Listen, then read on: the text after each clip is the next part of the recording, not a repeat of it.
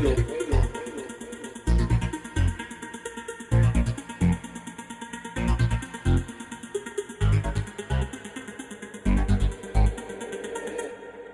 buenas noches tengan todos, sean bienvenidos al desvelo, a esta propuesta de INTAR para entender Cuba, para entender lo que se habla en nuestros barrios, para entender lo que está en la boca de nuestra gente. Esta noche vamos a estar hablando de un tema humanamente urgente, de un tema que por encima de cualquier ideología, de cualquier proyección ante la vida, de cualquier signo político, es una prioridad para toda persona de bien, para todo eh, ser humano que ame la democracia, que ame el Estado de Derecho, que quiera una Cuba democrática, que quiera una Cuba realmente participativa. Vamos a estar hablando sobre la situación de los presos políticos en Cuba y para ello esta noche tengo el placer inmenso de compartir eh, el programa con mi colega Larissa Diversens, quien es activista y jurista y es directora del Observatorio eh, de Cubalex, una ONG especializada en acompañamiento al activismo, a la ciudadanía y que eh, observa por todas las violaciones de los derechos humanos que de manera sistemática ocurren en Cuba. También me van a estar acompañando familiares de los presos políticos que por una cuestión de que no le interrumpan el servicio de internet, iré diciéndolo en la medida que se incorporen y que les pase el turno de palabra para eh, prevenir estas eh, estrategias que siempre usa la seguridad del Estado para que los familiares no puedan hablar. Larissa, repetirte las buenas tardes para ti en la Florida, eh, perdón, en Estados Unidos, acá en Europa buenas noches y bueno, y las buenas tardes para quienes están ahora mismo en Cuba de regreso a su casa. Larissa, mi primera pregunta, ¿qué podemos entender como preso político? Y yo quiero hacer esta pregunta, eh, sobre todo porque en estos días hemos visto cómo Israel Roja, uno de los miembros de la agrupación Buena Fe, que ha estado por aquí por España, eh, en una entrevista eh, desconocedora de la realidad sociopolítica del país, habló de que en Cuba no habían presos políticos. Y yo quiero comenzar con esa pregunta. ¿Qué es un preso político en Cuba hoy?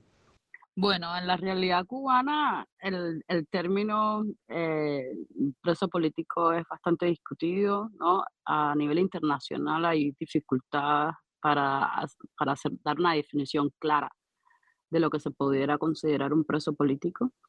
Ah, hay una diferencia entre un preso político y, preso de conciencia. En el caso de preso político, eh, sería toda aquella persona que cometa actos que estén calificados en la ley penal y que puedan atentar contra la seguridad estabilidad de un Estado.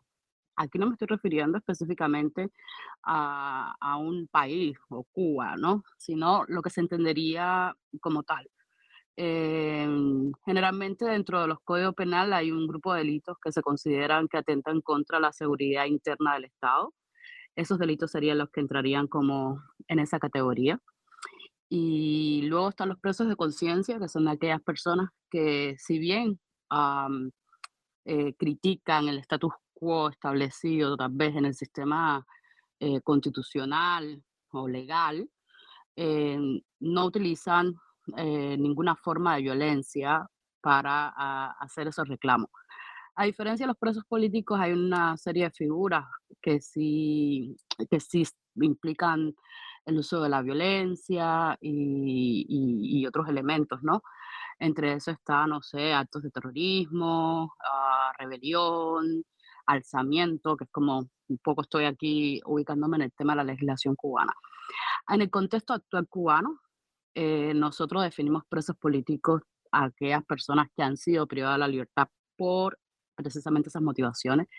No necesariamente tiene que haber, o sea, ahí ampliamos por qué dentro del, sistema legal cubano ni la constitución ni las normas legales eh, reconocen la, discriminación por motivo de la opinión política de otra índole. Y esto nos da la posibilidad de incluir como presos políticos a las personas, por ejemplo, que son eh, sancionadas por delitos comunes, pero que tienen un trasfondo político. ¿no? Eh, saliendo un poco de esa definición que a nivel internacional eh, dice que son aquellos que atentan contra el orden constitucional o el orden establecido en la constitución y las normativas de un país, pues nosotros vamos un poquitico más allá para ampliarlo a toda persona que ha sido eh, pues sancionado, privado de la libertad por eso. Incluso estamos desde hace un tiempo, con colaboración con Justicia 11J, haciendo un listado de sancionados desde 1959, ¿no? Eh, hasta la actualidad, para estudiar mejor el fenómeno, porque todavía sobre el tema de los presos políticos eh, hay una discusión mm, que todavía no, como que no es, efectiva. Y volviendo a lo que mencionabas de que Israel, Israel ¿no? El de buena fe, eh, alegó que no conocía que en Cuba hubieran presos políticos, pues esto es una práctica común que utiliza el Estado cubano ah, para desconocer esa situación y por eso nosotros ampliamos también la discriminación por motivos políticos las personas sancionadas por, eh, por discriminación, porque utilizan los delitos comunes para eso. Y eso ha sido una táctica utilizada desde el principio de la revolución. Cuando empezaron a calificar a, las personas, o sea, dentro del Código de Defensa Social había una categoría de delitos políticos que incluso eh, no podrían, tenían ciertos eh, requisitos, ¿no? Por ejemplo, no podían estar sancionados con, los, con, con las personas que habían sancionado por delitos comunes, no vestían igual y tampoco hacían trabajo forzado. Eso se deroga eh, con una de las normas estas que, que Fidel Castro eh, quitaba y ponía así como, como él entendía. Y es a partir de ese momento en el que se califica como contrarrevolucionario y se va quitando el lenguaje o ellos no reconocen la existencia de personas sancionadas por motivos políticos y hasta el día de hoy es la misma, la misma actitud que ha asumido el gobierno y creo que Israel y Buena Fe representan exactamente eso. Gracias, Larixa, por, por, la concisión de las ideas. Larixa, eh, ¿cuál es la situación de los presos políticos en Cuba hoy? Y yo quiero hacerlo atendiendo a tres aspectos. Las condenas, eh, los tratos denigrantes y el acoso a los familiares. Bueno, uh, la mayor, la mayor, la parte más crítica que nosotros estamos viendo en los últimos tiempos, eh, no solo las sanciones que que por supuesto son excesivas y, llevamos ya como unos cuatro meses analizando las sentencias dictadas por los tribunales cubanos en, específicamente, o sea, son, son bastantes personas las que han sido sancionadas.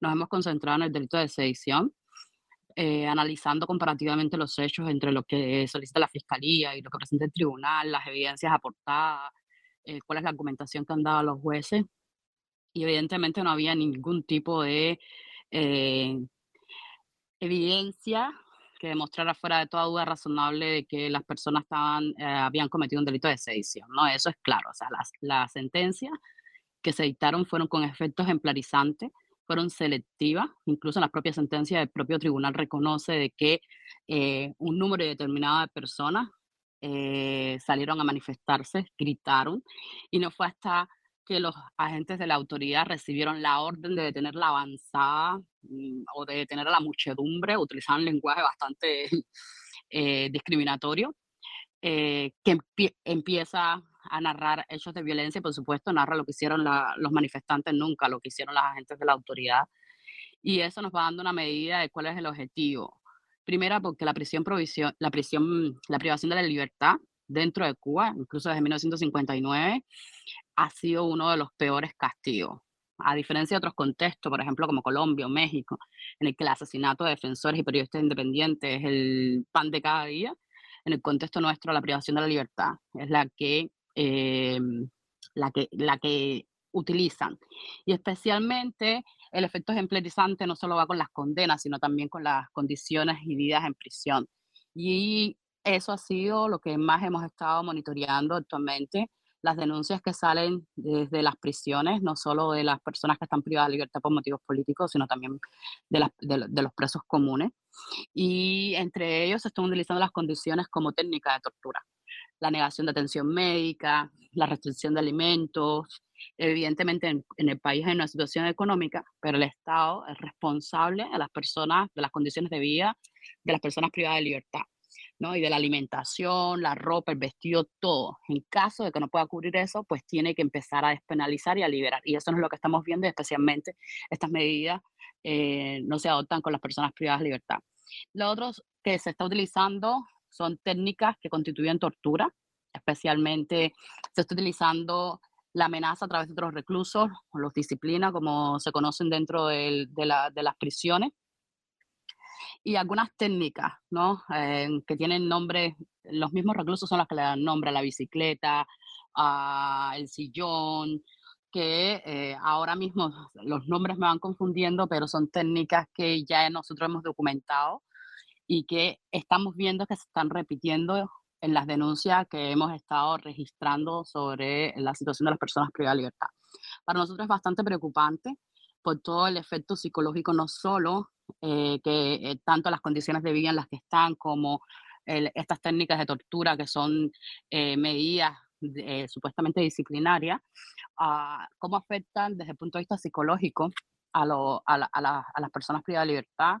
estamos viendo eh, que sigue el, el, nivel de personas que se colocan en huelga de hambre, que es una forma de protesta, las personas que han intentado suicidarse, pero también eh, aquellas que en la salud se está deteriorando de manera ah, rápida, no solo por la falta de atención médica, sino por todo el estrés que genera y el, y el daño psicológico que todas estas torturas van generando en las personas. O sea, lo que tenemos al final cuando una persona es liberada es un deterioro físico y mental muy grande y muchas veces dentro del país, incluso a veces en el exilio, no se encuentra eh, las formas de recuperarlo. Además del impacto que tiene esto en la familia, especialmente en las mujeres, estoy hablando de las esposas, las madres, las hermanas, que son las que la mayoría de las veces llevan la carga no solo de eh, satisfacer las necesidades de ir a esta prisión, las visitas, sino también de la denuncia y la represión.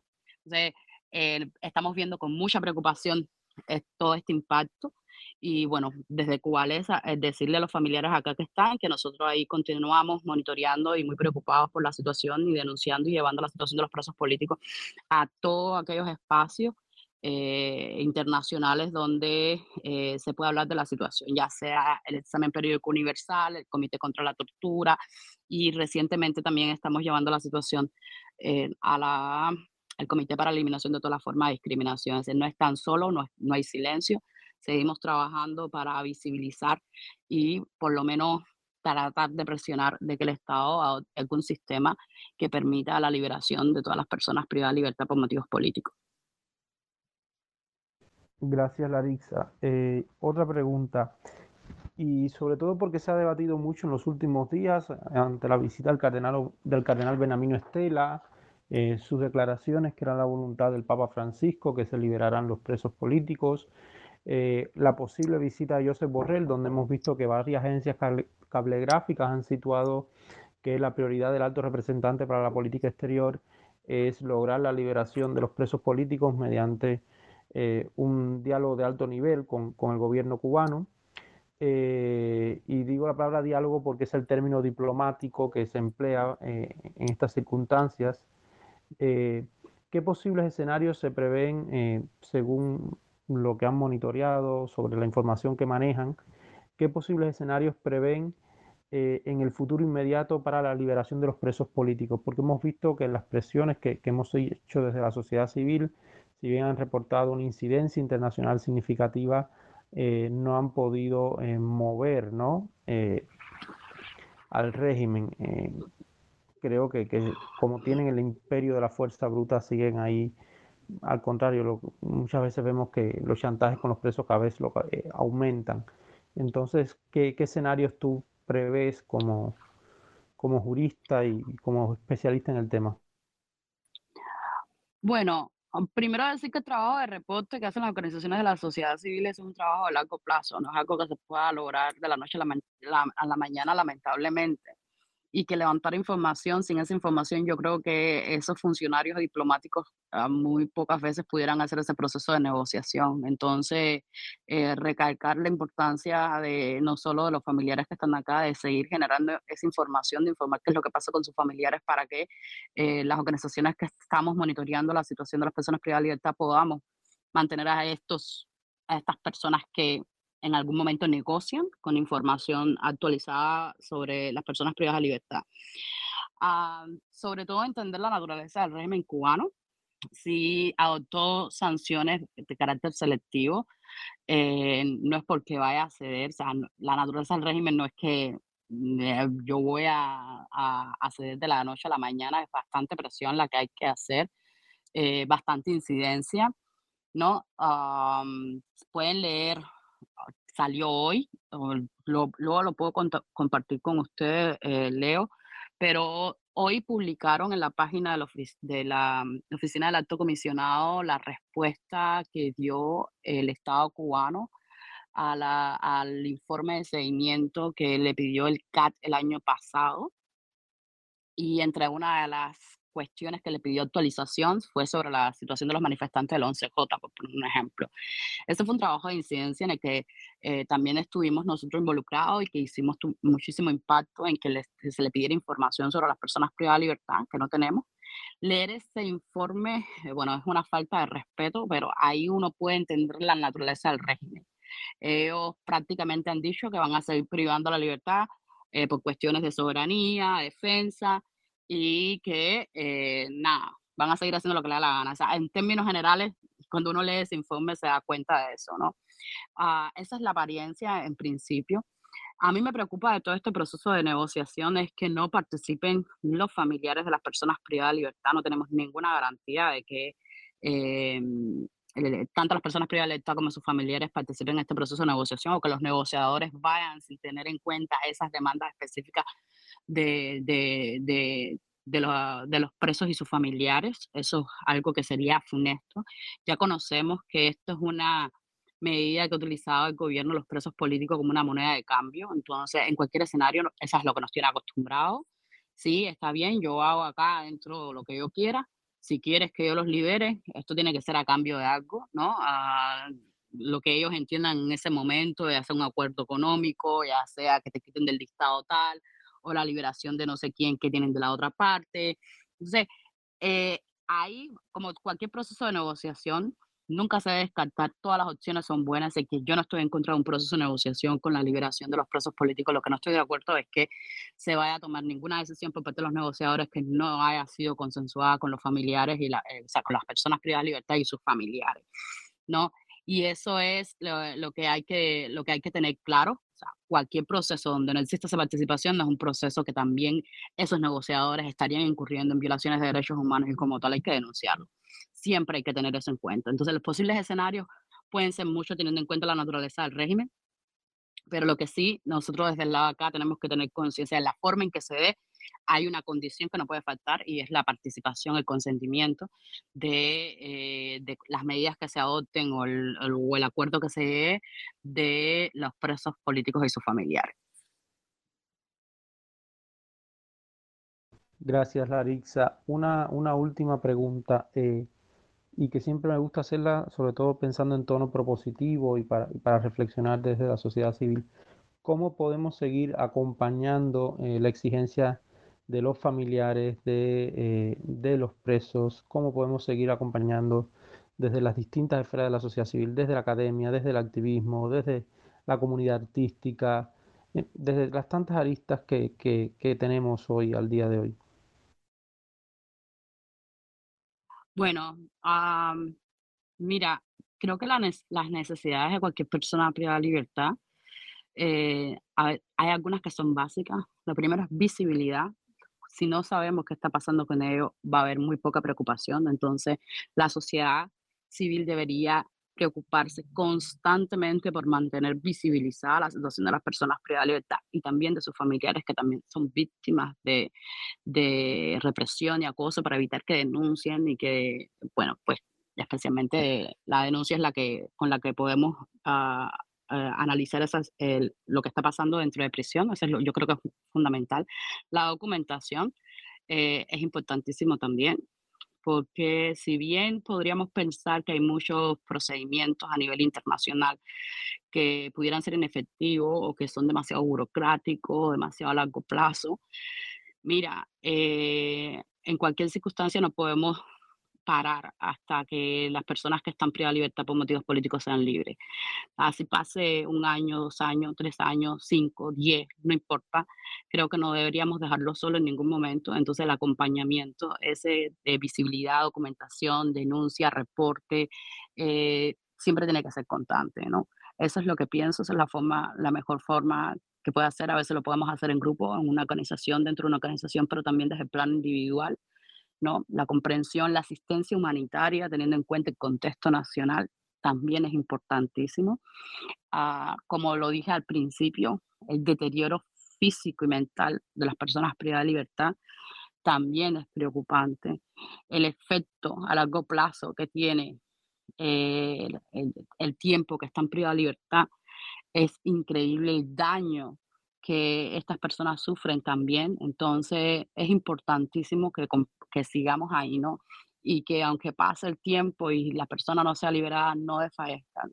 Yo creo que el, el, el, el momento termina cuando ya no haya más presos políticos, ¿no? Porque lo que estamos viendo es que salen uno, pero entran otros, salen y van entrando, ¿no? Esto es un proceso en el que es una fábrica de hacer presos políticos que luego en un momento determinado le han servido al Estado, al, al gobierno cubano, al régimen, a la dictadura, para hacer estos, estos acuerdos y estos cambios de política. Muchas gracias, Larixa. Muchas gracias por estar con nosotros. Bueno, te pido que, que continúes en línea. Ahora vamos a ir eh, hablando con, con, los familiares que nos acompañan hoy.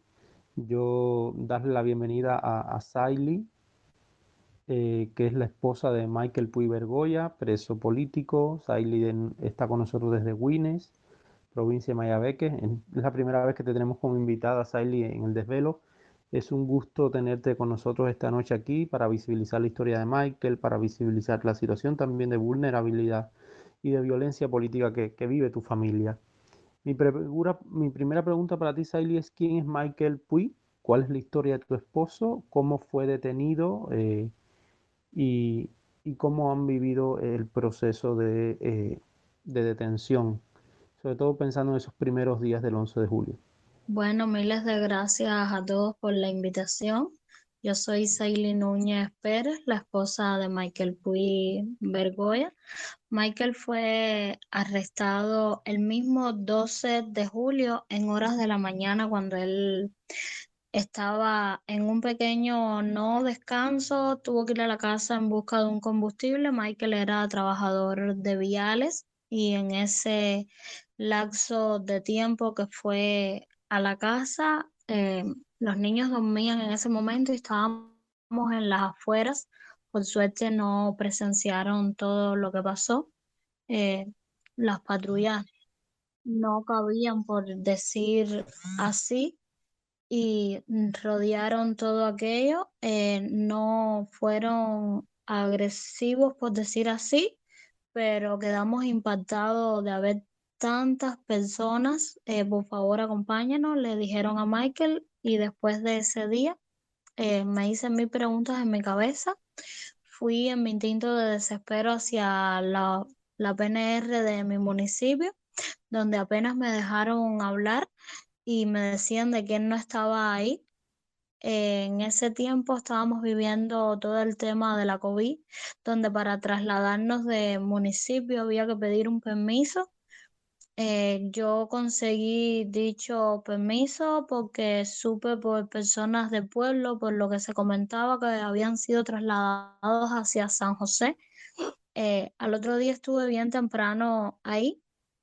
Eh, apenas ellos me, me querían atender, yo le le, en mi instinto así de todo aquel horror y todo el temor que tenía, intenté ser fuerte y entonces le pregunté, entonces si Michael no está aquí, no está en la PNR de Wina, ¿lo puedo entonces catalogar como desaparecido? Cuando ellos me escucharon hablar así, me dijeron, no, no, no, aquí no hay personas desaparecidas y yo les dije, pues sí, es mi esposo que hoy no sé. Me dijo, no, pero le están haciendo una investigación. Dígale, ¿algún motivo de la investigación? No, porque varias personas, eh, miles de, de, incongruencias. Entonces yo les pregunté cómo iba a ser el proceso. Me dicen que de eso no se sabía nada en lo absoluto. Y le dije que yo necesitaba toda la información pertinente eh, de mi esposo porque si no lo iba a reportar como una, como una detención forzosa, por decir así. Eh, ellos me dijeron que fuera el día siguiente que me iban a atender. Eh, recuerdo que ese día la televisión habló Y yo escuché más o menos su discurso falso, porque todo lo que dicen es mentira. Y al otro día fui con ese discurso de ellos, por decir así. Y entonces cuando fui, que ellos igual querían evadirme, yo iba con las ropas de Michael, con el aseo y todas esas cosas. Eh, les pregunté una y otra vez el motivo y quisieron volverme a evadir, evadir, pero no lo lograron porque le dije que en la, televisión lo que se había dicho era que no, habían, había que decirle a los familiares en las condiciones que se encontraban, el por qué, los motivos, porque no habían, en Cuba no habían personas desaparecidas y les pregunté que quién mentía, la televisión o ellos. Y recuerdo que dijeron que con personas como yo había que darle eh, respuestas certeras para evitarnos malos entendidos, porque yo estaba como que preparada. Me dijeron así, eh, supe la causa y todo el expediente de Michael, todo fue muy rápido. Fue de las primeras personas, yo creo, que, que tuve conocimiento, por decir así, de lo que pasaba. A la semana exacta ya Michael tenía abogada. Yo había hecho todas las gestiones pertinentes. Incluso ellos se sorprendieron mucho. Ahí empecé, no sé ni, ni cómo lo hice, ni por qué me dio ese, ese aquello, pero desde el día uno que supe que Michael estaba siendo llevado de mi casa, dije aquí nada va a estar bien porque sabía que no habíamos sido partícipes como tal de los hechos, si no estábamos algo sorprendidos, eh, para nada arrepentidos. Aquello fue un día tan glorioso aquellos gritos de libertad, pero no habíamos cometido tal delito como para llevarse a Michael, no habíamos cometido actos vandálicos, entonces sabía que las cosas no estaban bien y que ellos estaban ya mintiendo y nunca tuve el aquello de que Michael regresaría a la casa, no fui de esas personas, nunca viví errada, sabía que Michael se iba a quedar porque ya desde el momento en punto que se lo llevaron de mi casa, sabía que era un circo y una vil mentira. Em, Michael tuvo su abogada. Em, fueron días de mucha incertidumbre porque no habían llamadas, ni mucho menos, era lo que se rumoraba, por decir así. Yo a los eh, días siguientes, por decir así, empecé a postear fotos de Michael.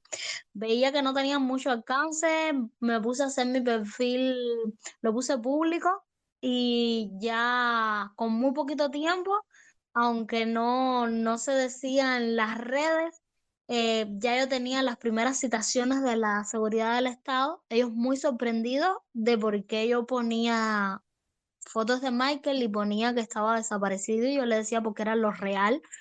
Me dejaron tranquila en ese momento y ya después me fueron con más fuerza porque al mes y 23 días hice mi primera entrevista con Em, ay, eh, con Iliana, con Iliana Hernández, y ellos quedaron como que en shock, eh, como que por dónde va ella, qué le pasa, y yo le dije que no me iba a callar y ellos como que, ¿y quién te ha contactado? ¿Tú te crees que eso es lo correcto, que esa es la solución? Yo le bueno, ustedes, ustedes sí no me van a dar solución alguna y yo, para mí, sí veo como que esta es una vía de, a ver, de, de, no callarme, de expresarle al mundo. Yo les dije que yo no iba a ser tan cómplices como ellos y que yo quería que mi verdad se saliera a la luz y que lo supiera todo el mundo. Desde, desde ese entonces empezó todo el horror que vivimos, donde también mi hijo ha sido afectado.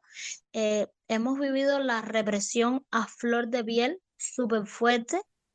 Eh, por toda esta actitud mía de no querer callarme. Eh, Michael ha estado en seda por tres meses y diez días, incomunicado. Eh, Michael ha tenido su actitud rebelde adentro, a ver, porque igual se siente en su razón, quiere sentirse libre. Como me dice él, estamos libres, estamos privados de libertad, pero mi mente está libre porque no me callo, le quiero expresar todo como mismo lo hago yo. Eh, a veces me, duele, a veces cuando alguien dice la palabra miedo. Yo creo que después del 11 de julio, eh, como que me lo comí y me ha dado fuerza a todo el horror que hemos vivido. Michael me lo tuvieron separado 180 y pico de kilómetros, donde mi hijo pasaba de tres a cuatro meses sin verlo. Esto empeoró la salud del niño. El niño fue diagnosticado con una depresión severa por una ausencia del padre. Esto fue muy duro para nosotros, todavía vivimos las secuelas porque desde ese entonces mi hijo tiene que tomar medicamentos. Él es dependiente de centralina, a pesar de que es un niño también hipertenso. Eh, Michaelín ha estado seriamente afectado, tiene pérdida de cabello, lesiones en piel, ha querido atentar contra su vida. El niño ha referido que si que quisiera agredir a algún niño para ir preso como su papá, porque es la única manera de estar cerca de él, o si no, se tiraba delante de un carro, ha estado suspendido de la escuela, ha estado en vigilancia, eh, un día eh, se puso muy mal en la escuela, mm, hasta la seguridad del Estado estuvo presente, yo me puse muy mal, eh, totalmente enloquecida porque dije que a mis hijos nadie me lo lastima ni tan siquiera con la mirada. Eh, me ha tocado ser tan fuerte que, que a veces mm, mm, tengo mis recaídas, pero vuelvo, me amo mi coraza y digo, yo sí puedo. Michael, después de ese año que pasó en Ahuica, que fue bastante torturador para nosotros por la lejanía, ha sido hace dos, tres meses ya eh, trasladado nuevamente por toda la afectación y el deterioro de la salud del niño, donde muchísimas personas saben del desgaste que tiene menor de edad y supuestamente ellos dicen con sus palabras sarcásticas, porque para mí lo veo así, lo veo como una burla, como que a ellos les preocupa el caso de nuestro hijo y yo digo que no les preocupa para nada si no su papá no siguiera sobre la, detrás de las rejas detenido aún. Y fue sacado eh, de Ahuica y está actualmente en Quibicán, donde Michael está teniendo eh, un trastorno del sueño, está, atendiendo, está siendo atendido por psiquiatría también el padre eh, Michael es una gente bien gruesa, obesa y está teniendo mucha pérdida de peso. Ha pasado por el problema de, estuvo orinando la sangre, fue sacado a un, a un hospital de la calle. Eh, le hicieron ultrasonidos, Michael tiene cálculo en los riñones a pesar de la diabetes que adquirió allí también estando en celda, en el tiempo que estuvo en celda. Eh, nada, lo que hemos vivido es un horror, lo que seguimos, seguimos muy fuertes, es lo que me toca. Y lo importante, Saily, es que sepas que no estás sola, que, que cuentas con, con, con, nuestro acompañamiento de INTAR, de tanta gente en la sociedad civil que, que no, nunca los vamos a dejar solos, que vamos a estar denunciando sus historias, compartiendo la solidaridad a pesar de la distancia de muchos, y yo creo que eso es importante. Y yo creo que es importante que el mundo vea. O sea, yo en estos días estaba en un evento en mi universidad y un evento en solidaridad con Nicaragua y un profesor recuerdo que me dijo que cómo íbamos a comprar Nicaragua con Cuba. Yo le respondí un poco alterado porque pensaba en historias como la de Michael, como la de Jorge Nadir, que, que me tocan mucho de cerca por mi amistad con Marta Perdomo, que la de tantos, tantos presos políticos, los muchachos de la Guinera, Walnier, pienso en tantos nombres y sobre todo, Sally, pienso en la injusticia que, que, que lacera, que destruye hogares, que, que realmente es desoladora, es, es sin dudas, y, y, voy a decir esta mala palabra porque es lo que lo lleva, es de pinga, de verdad. Eh, sobre todo porque en este programa estamos para decir las cosas por su nombre, con educación, pero es, o sea, es realmente jodido, es jodido. Yo, eh, yo te quería preguntar sobre eh, cómo ha sido la condena y, cómo fue el, juicio. Yo pude espectar, acompañar familias en los juicios y, y la verdad fue, eh, fue desolador. Pero creo que, que si nos puedes comentar un poco para que la gente para reflexionar sobre ello y, y ver también y visibilizar la causa de la injusticia, ¿no?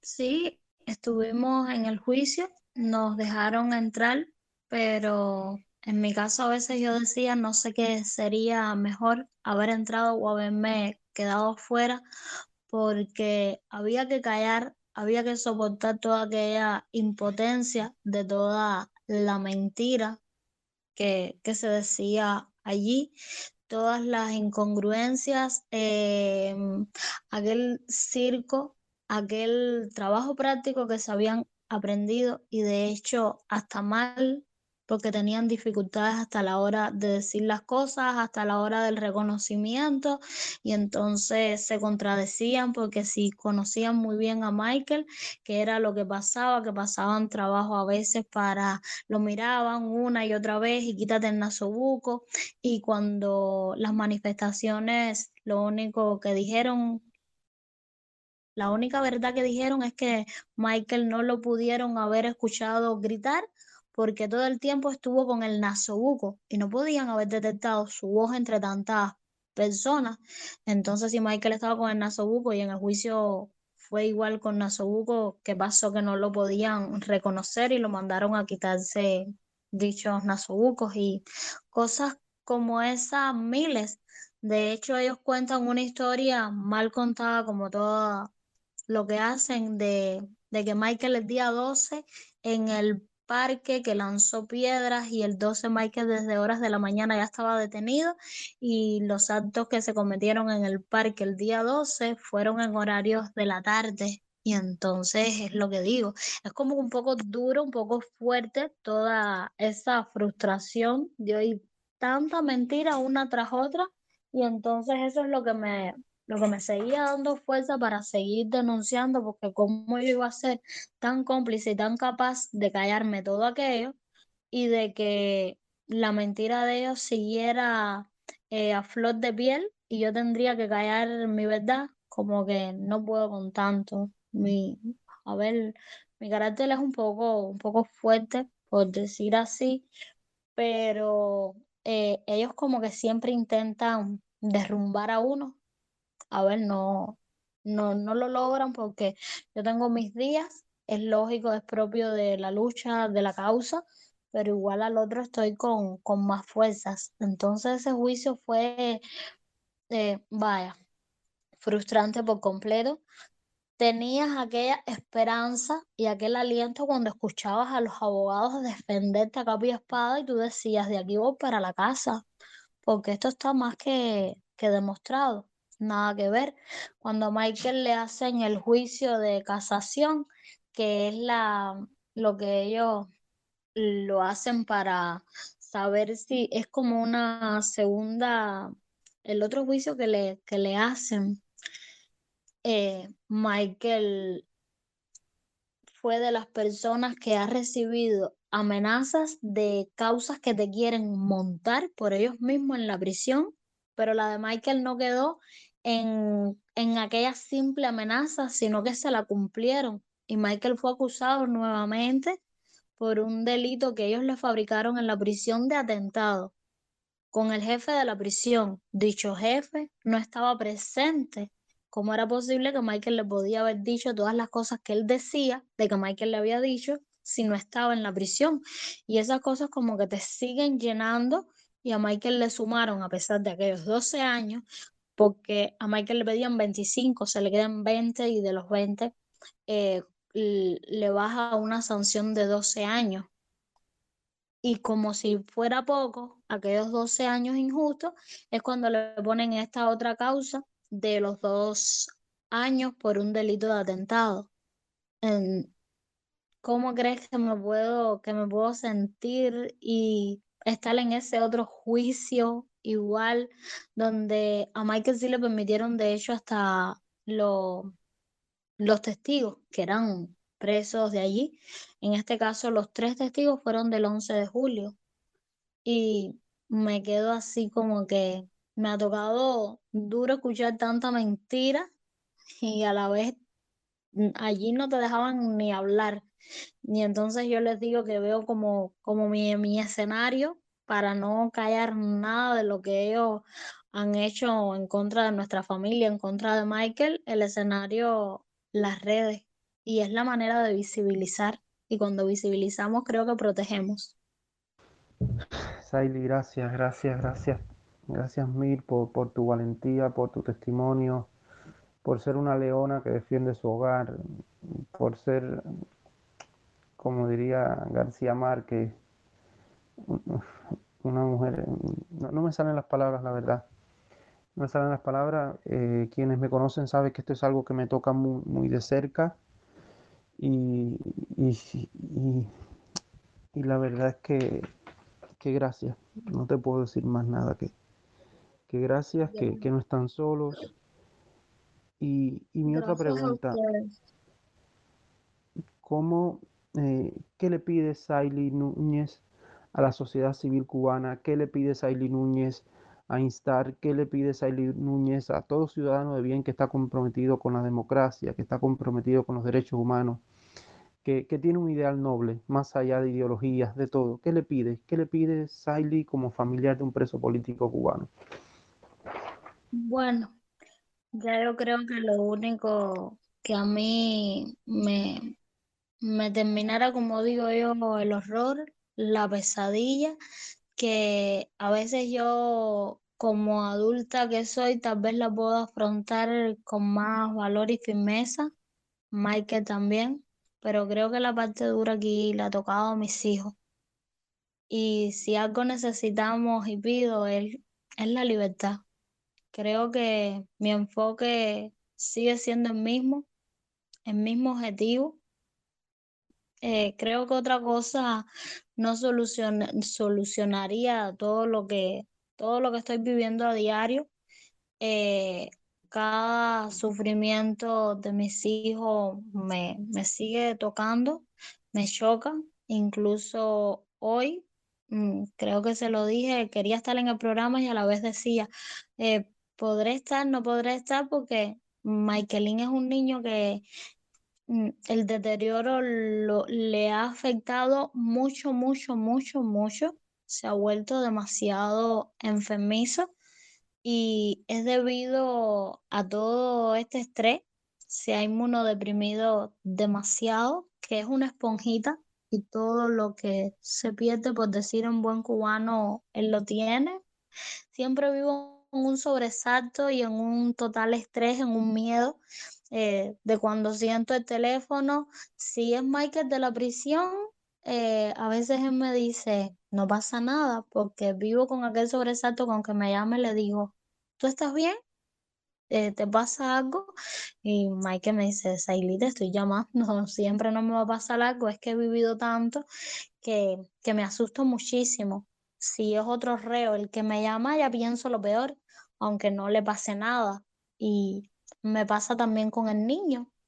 Eh, una llamada de la escuela a mí me, me, toca en shock y digo, le pasó algo, como hoy que estaba con un dolor, eh, le tuvieron que hacer el ultrasonido, el niño estaba eh, con una obstrucción que tenía de unos gases y tenía retenida la materia fecal y, y es así de una en otra.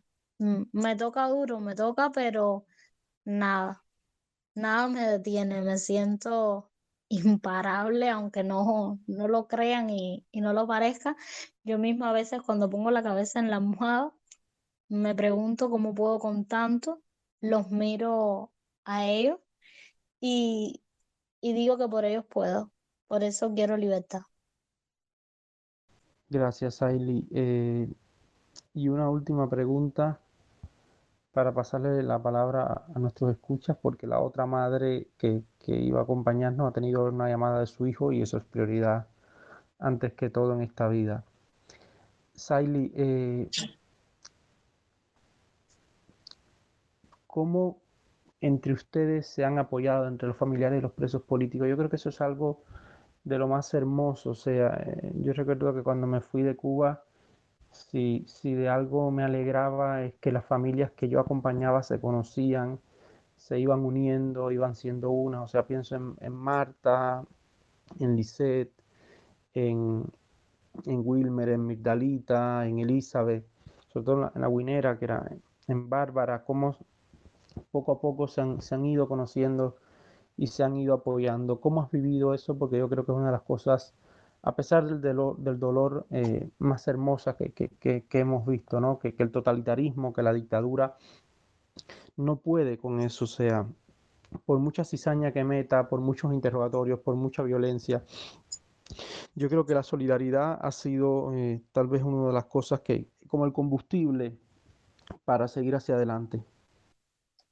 Eh, a ver, yo creo que la familia, por decir así, es como yo decía, que se ha agrandado, porque el dolor de unos es el dolor de todos, es el mismo sentir, todos tenemos la misma causa, un mismo objetivo.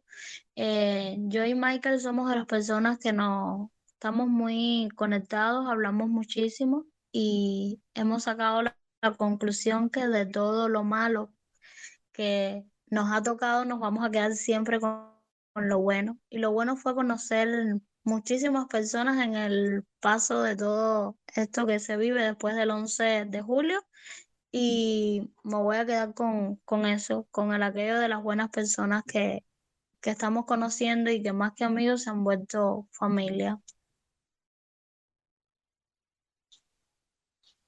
Gracias, Ailey. Gracias por, por estar aquí. Yo eh, ahora le voy a pasar la palabra a nuestros escuchas. Si, si después se nos incorpora eh, Ailex, le daré la palabra a ella. Eh, entonces, bueno, si alguien quiere pedir la palabra, hacerle alguna pregunta a Saily y a Larissa. Y hoy pido más que nada mucha humanidad. Pido mucha humanidad, pido mucha solidaridad, mucha empatía. este programa en, en sus más de años de vida, yo creo que si algo se, lo ha caracterizado es como un, espacio de protección, de compañía eh, y de solidaridad. Entonces pido eso hoy más que nunca, sobre todo porque estamos hablando de vidas humanas, porque estamos hablando de gente eh, que se ha entregado, que su entrega es muy generosa, su entrega es muy generosa. Una cárcel cubana, quien solo quien hemos pasado por ella sabemos lo dura, lo hostil, lo difícil que es y cuánto cuesta para nuestras familias. Entonces, bueno, eh, si alguien quiere pedir la palabra, levante la mano y, le paso el turno de palabra. Veo por ahí que está Jaxis, no sé si se anima a compartir alguna idea. Eh, hola Leo, es Tania por acá. Tania, te escuchamos, sí, te escuchamos, Tania. Sí, bueno, primero darle las gracias a, a bueno, a los familiares de los presos y por todo el trabajo que han hecho, específicamente Saily, que es la que ha hablado. Eh, todo mi respeto para ella, para su familia, para su fuerza. Eh, eh, también nosotros en Instar, eso es algo que después podemos ver internamente, estamos, empezamos una ayuda para los familiares de los presos, como muchos otros grupos que, que existen, que están haciendo esto. Eh, pero, y bueno, todo mi respeto para ella y fuerza, que a veces la libertad está a la, vuelta de la esquina. Ojalá que, que cambien las cosas rápido y bueno. Eh, eh, mi pregunta era para Larisa.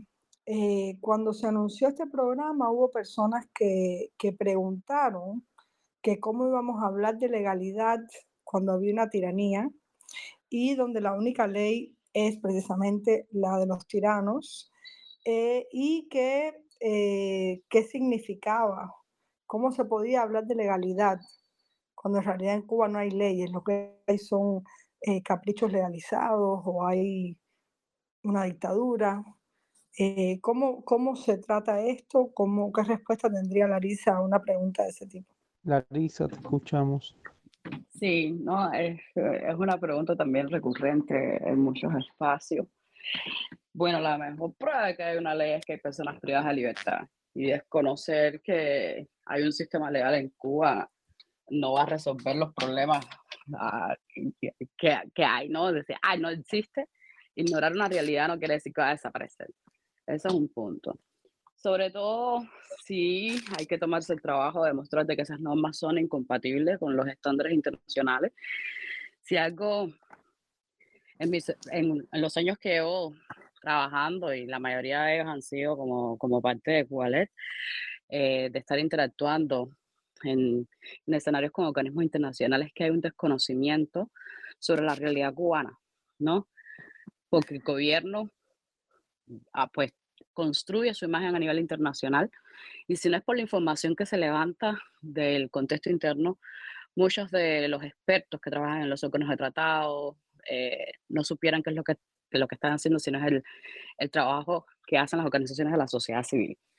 La legalidad, yo legalidad, no sé por decir que existen leyes, es una palabra común como cualquier otra, eh, no significa de que uno esté legitimando y creo que esos son eh, errores conceptuales discusiones en las que bien no deberíamos perder el tiempo cuando hay cosas mucho más importantes. Presentar un habeas corpus para mí no es, eh, si bien se pueden lograr eh, algunas cosas y que la persona tal vez sea liberada antes que pasa por un proceso judicial, sé que se lleva a juicio oral, el objetivo fundamental es documentar y es tener un documento oficial emitido por una institución del Estado que reconozca la detención de una persona. Y eso es una documentación. Además de que podemos demostrar las prácticas que hay. Por eso utilizamos la ley. Cuando enviamos una queja a la fiscalía, nosotros no pretendemos o no estamos con la ingenuidad de pensar que la fiscalía va a resolver, sino que nosotros tenemos que demostrar, ahí las denuncias internacionales están ahí, que una de las preguntas, cualquier denuncia que ustedes vayan a buscar los modelos que presentan estos organismos internacionales, hay una pregunta clave. ¿Qué hizo la víctima en el contexto interno? Para eso hay que entender cómo funciona la jurisdicción internacional y si nosotros queremos aplicar, si nosotros queremos destruir esa imagen, es importantísimo que al menos manejemos algunas cosillas del sistema legal. Bueno, para una persona que no estudia derecho puede ser un poquitico más complicado pero no quiere decir que sea innecesario. De hecho, una de las cosas que, que, que, está viviendo el equipo legal de Cubales es un sobreagotamiento porque nosotros no podemos responder a todas las demandas de las organizaciones de la sociedad civil ni todas las personas que necesitan asistencia y asesoría legal. No podemos responder tampoco a todos los informes de todos los organismos, todas las instituciones que nos están pidiendo información, que nos están pidiendo datos actualizados, que nos piden incluso contacto con los familiares. Muchas veces nosotros tenemos que proteger a las a, las personas que asistimos porque están en un contexto en el que ahora cualquier vinculación, por ejemplo, con Cuba le pudieran decir que, eh, que es de la CIA, del enemigo y todo lo demás, por toda la exposición que nos ha hecho en los medios de comunicación oficial, ¿no? Entonces, ponerme en una discusión, ¿qué respuesta daría? Bueno, digo, si tú quieres demostrar que un radio no funciona, tú tienes que conectarlo para saber si no funciona. Y eso es lo que tratamos de hacer nosotros. Sobre todo aprender cuáles de esas normas el día de mañana hay que derogar. ¿Cómo tú pretendes cambiar la realidad, el futuro, si tú no conoces el presente? Si tú no conoces lo que hoy está mal, mañana ¿qué vas a hacer? ¿La vas a inventar del aire? Tú no puedes desconocer el pasado y construir el futuro sobre una base nueva ignorando todo lo demás. No, entonces creo que ahí va va todo.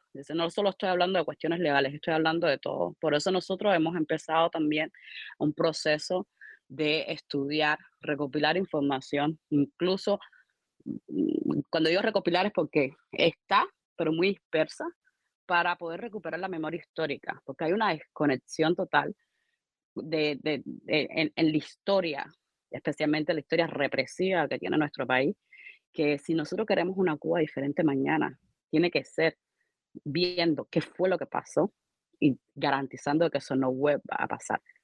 creo que esa es una de las medidas principales, las garantías de no repetición. Y como único, nosotros garantizamos que no se vuelva a repetir, es conociendo esas normas que aplicaron al principio, que destruyeron todo el poder judicial en Cuba, que destruyeron toda la abogacía independiente. Hoy hay muy pocos abogados dedicados a la defensa de derechos humanos y especialmente a la defensa de derechos humanos en Cuba. O sea, no es suficiente aunque hay muchos abogados que quizás estén dispuestos, quizás no tienen las herramientas para hacerlo, pero la verdad es que hay muy pocos abogados para atender las tantas necesidades que tienen las organizaciones de la sociedad civil, los individuos, los ciudadanos, todo lo que está pasando no solo desde el punto de vista político, sino también desde el punto de vista económico. Las personas que eh, por una situación económica que al final tiene un trasfondo político, salen a manifestarse y terminan privadas de la libertad. A nosotros nos ha costado muchísimo trabajo, por ejemplo, poder demostrar que si bien un manifestante salió a la calle y fue privado de la libertad y que no tiene un historial de defensor de derechos humanos, también requiere ayuda humanitaria. Es convenciendo a muchísimas personas de las necesidades que tienen y por qué requieren ayuda, ¿no? Entonces, eh, para explicar eso, muchas veces nosotros tenemos que ir a la, a la ley, decir, bueno, en Cuba está este artículo tal, por ejemplo, el, el, el, el artículo 143 del nuevo Código Penal, que dice que cualquier persona que reciba financiamiento eh, puede ser privada de la libertad, o cualquier persona que haga una publicación en las redes puede ser considerada una incitación a, a, a delinquir, ¿no? Eh, o una incitación a, a desobedecer la, la, el, al gobierno, cosas así que no fueran posibles si nosotros no tuviéramos el conocimiento legal y pudiéramos saber cuáles son esas leyes que violan los eh, derechos humanos, que violan los estándares que restringen nuestros derechos. Entonces, sí, para nosotros sí es importante, no porque le estemos reconociendo ningún tipo de legitimidad a, a un gobierno que, que por naturaleza es dictatorial y es en las propias leyes donde nosotros los podemos demostrar y con estos recursos que todos son ineficientes. En Cuba no hay un recurso legal que sea eficiente pero es la única vía de poder acceder a información. Por ejemplo, nosotros no podemos acceder a un expediente judicial, ni tampoco contar con los abogados de oferta colectivo para saber qué es lo que hay en un expediente, lo tenemos que hacer a través de los familiares. Hay muchísimas restricciones para acceder a información y como único lo podemos hacer es nosotros mismos levantando esa información a, al interior del contexto, asistiendo a los familiares para que puedan levantar esa información, porque tengan la información desde dentro de las prisiones. No hay otra forma de hacerlo. Y para eso pues tenemos que decirle también, asesorarlo, mira, cuidado, aquí hay un riesgo, no puedes hacer esto porque te pueden aplicar esta norma, hay que cuidarse. Si no supiéramos eso, no pudiéramos ayudar. Y no por eso estemos legitimando ningún tipo de, de sistema. Gracias, Laritza. Eh, bueno, Arán había pedido la palabra, le, le, le abrí el micrófono. Te Oye, gracias, Leo. Muchas gracias. Buenas noches a todos. Por nada, por nada. Óyeme, yo quería, eh, bueno, de alguna manera hacer un comentario eh, para, eh, de alguna manera, agradecer, bueno, la risa el trabajo que hace y ampliar un poco sobre lo que estaba diciendo, porque yo sé que en, muchas ocasiones, desde todas las personas que, que luchan contra la dictadura, muchas veces se cuestionan por qué hay que acudir a todos estos mecanismos legales eh, que, que, quería hacer algunas precisiones sobre eso y luego hacer una pregunta también a Larissa por una cosa, yo eh, he estudiado historia del derecho por mucho tiempo y hay algunos temas que me parecen muy interesantes que quisiera saber cómo se está llevando. Eh, a, mí, a, mí, me parece que eh, el ejercicio este de utilizar eh, el sistema institucional jurídico cubano para llevarlo a los, a los límites es un ejercicio que nos permite desmontar la dictadura. Pero nos permite desmontar la dictadura porque estamos aprendiendo a ser ciudadanos. Eh, la dictadura se ha dedicado por mucho tiempo en construir una institucionalidad servil a ella y que en última instancia termina siendo no operativa cuando eh, le es adversa. Y cuando la, la, dictadura descubre que sus mismas instituciones pueden ir contra ella, la irrespetan eh, olímpicamente y, se van por otro camino. Pero si nosotros como ciudadanos eh, aprendemos a, a, respetar la institucionalidad, ya estamos dando un paso muy importante sobre la Cuba del futuro. Muchas veces la gente se dice, bueno, cuando, cuando se acabe la dictadura, ¿qué? Bueno, cuando se acabe la dictadura, haciendo este tipo de ejercicios, haciendo este tipo de actividad que desde Cuba se hace, ya tenemos una parte importante avanzada de después que, después ya somos ciudadanos que sabemos que tenemos que crearnos una institucionalidad a la cual nos debemos y queremos seguir y que hay que respetarla y que además de eso nos vamos a dar una institucionalidad de respeto eh, a, a, los individuos, respeto a la libertad, pero es un ejercicio cotidiano que se fabrica no de un día para otro, sino es otra revolución más que es sencillamente una cosa que no tiene valor porque están paradas en solamente un espíritu de aniquilar lo que existía para venir con una cosa que no se sabe lo que es. Pero si estamos nosotros arando sobre el camino de pensar en las institucionalidades que queremos, construirnos como ciudadanos, eh, eso es un ejercicio que tenemos que aprender a hacer todos. Claro, no es lo que queremos, no es las instituciones que tiene la dictadura no son las que queremos. L las vamos a llevar en muchas ocasiones al límite eh, y ella misma se va a traicionar y ella misma tendrá que hacer lo que tenga que hacer, pero mientras tanto nosotros vamos configurando el ciudadano de la Cuba del futuro. En ese sentido, yo quería saber, porque a mí me parece muy interesante eh, esto que estaba diciendo Larisa sobre el acceso a, a, los expedientes de los tribunales y las cosas. Larisa, eh, de alguna manera, en la parte del trabajo que ustedes están haciendo, se está tratando de obtener la información sobre las sentencias, eh, las sentencias que recaen sobre cada persona que es sancionada por la dictadura por motivo político. ¿Es ese tipo de registro se está haciendo o se trata de llegar a los familiares que sufren cada eh, atropello? Se le pide que traten de tener una copia de la sentencia o de la documentación o la tramitación para yo, yo pensando también a lo mejor fríamente en, en el futuro vamos a entender muchas cosas que ahora nos están pareciendo un poco viviéndolo así tan atropelladamente eh, vamos a tener también una mirada eh, que nos va a permitir también cómo construir esa Cuba del futuro mañana, porque además, señores, la Cuba del futuro y la Cuba de mañana va a incluir, querramos o no querramos, a muchas de las personas que forman parte de los mecanismos de represión. ¿sí? A muchas, una revolución eh, tiende a querer acabar con todo lo que existía en el pasado, pero en la Cuba del futuro, cuando acabemos con la dictadura, la dictadura se caiga con lo que pase, muchos de los mecanismos administrativos van a seguir ahí, porque son los mecanismos administrativos.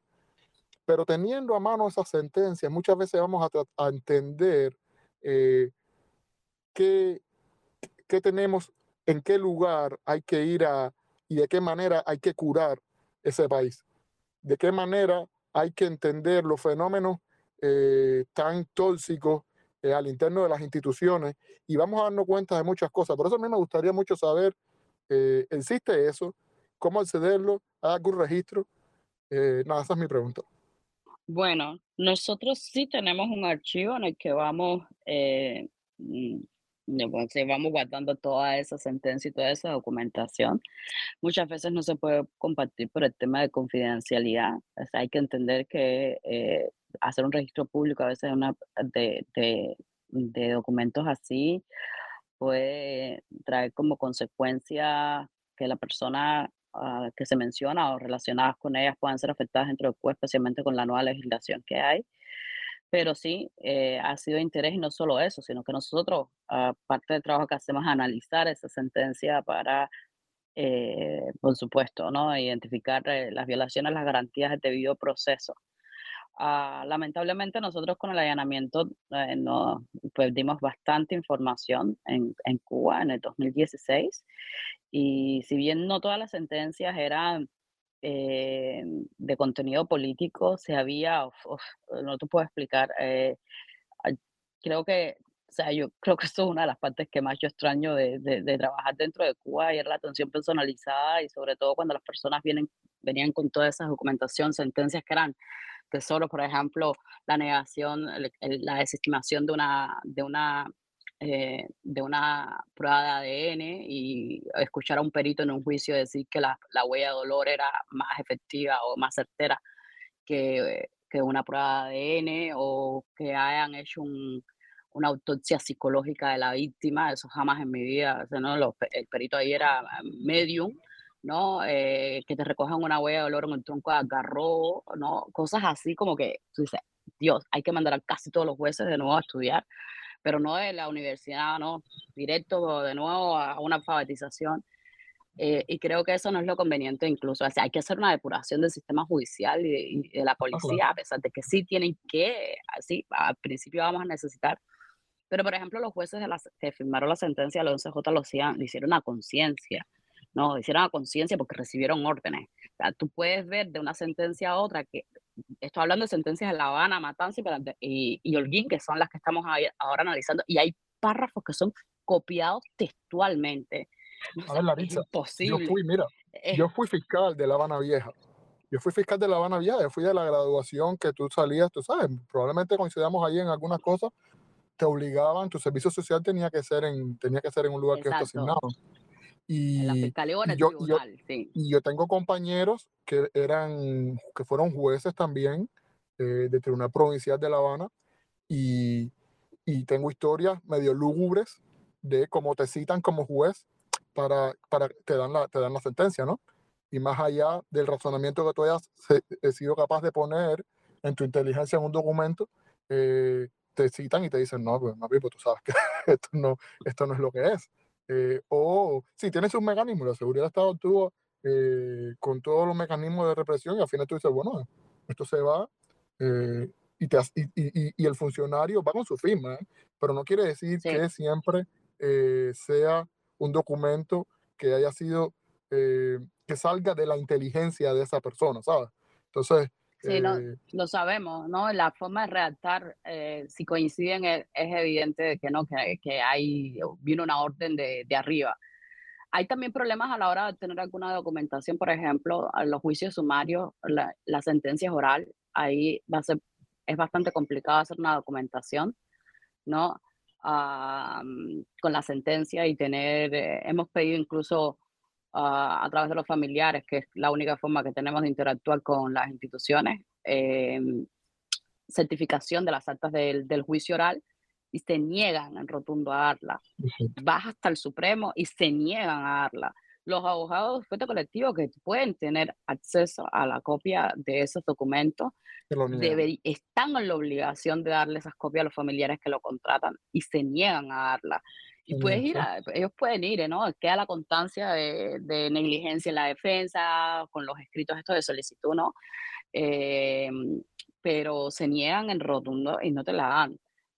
La documentación en Cuba es bastante eh, difícil, hay que ser muy, hay que argumentar por qué tú no puedes obtener determinada documentación, ¿no? Eh, sobre todo porque está ahí dependiendo muchas veces, ¿no? El, el Estado, te, te- por ejemplo, te sanciona por falsificación de documentos y tú vas y le dices a- a- al, a- al experto, mira, no, no, el, el- el objetivo es porque él eres defensor, ¿no? Y tienes que demostrar que realmente la falsificación de documentos viola las, las garantías de debido proceso a un experto que no sabe absolutamente nada del contexto cubano y tienes que, ¿sabes? Tienes que hacer, hay una buena argumentación eh, de manera escrita, a veces es fácil, pero a veces es más fácil tener a la persona presencial y, y explicarle y no es posible, ¿no?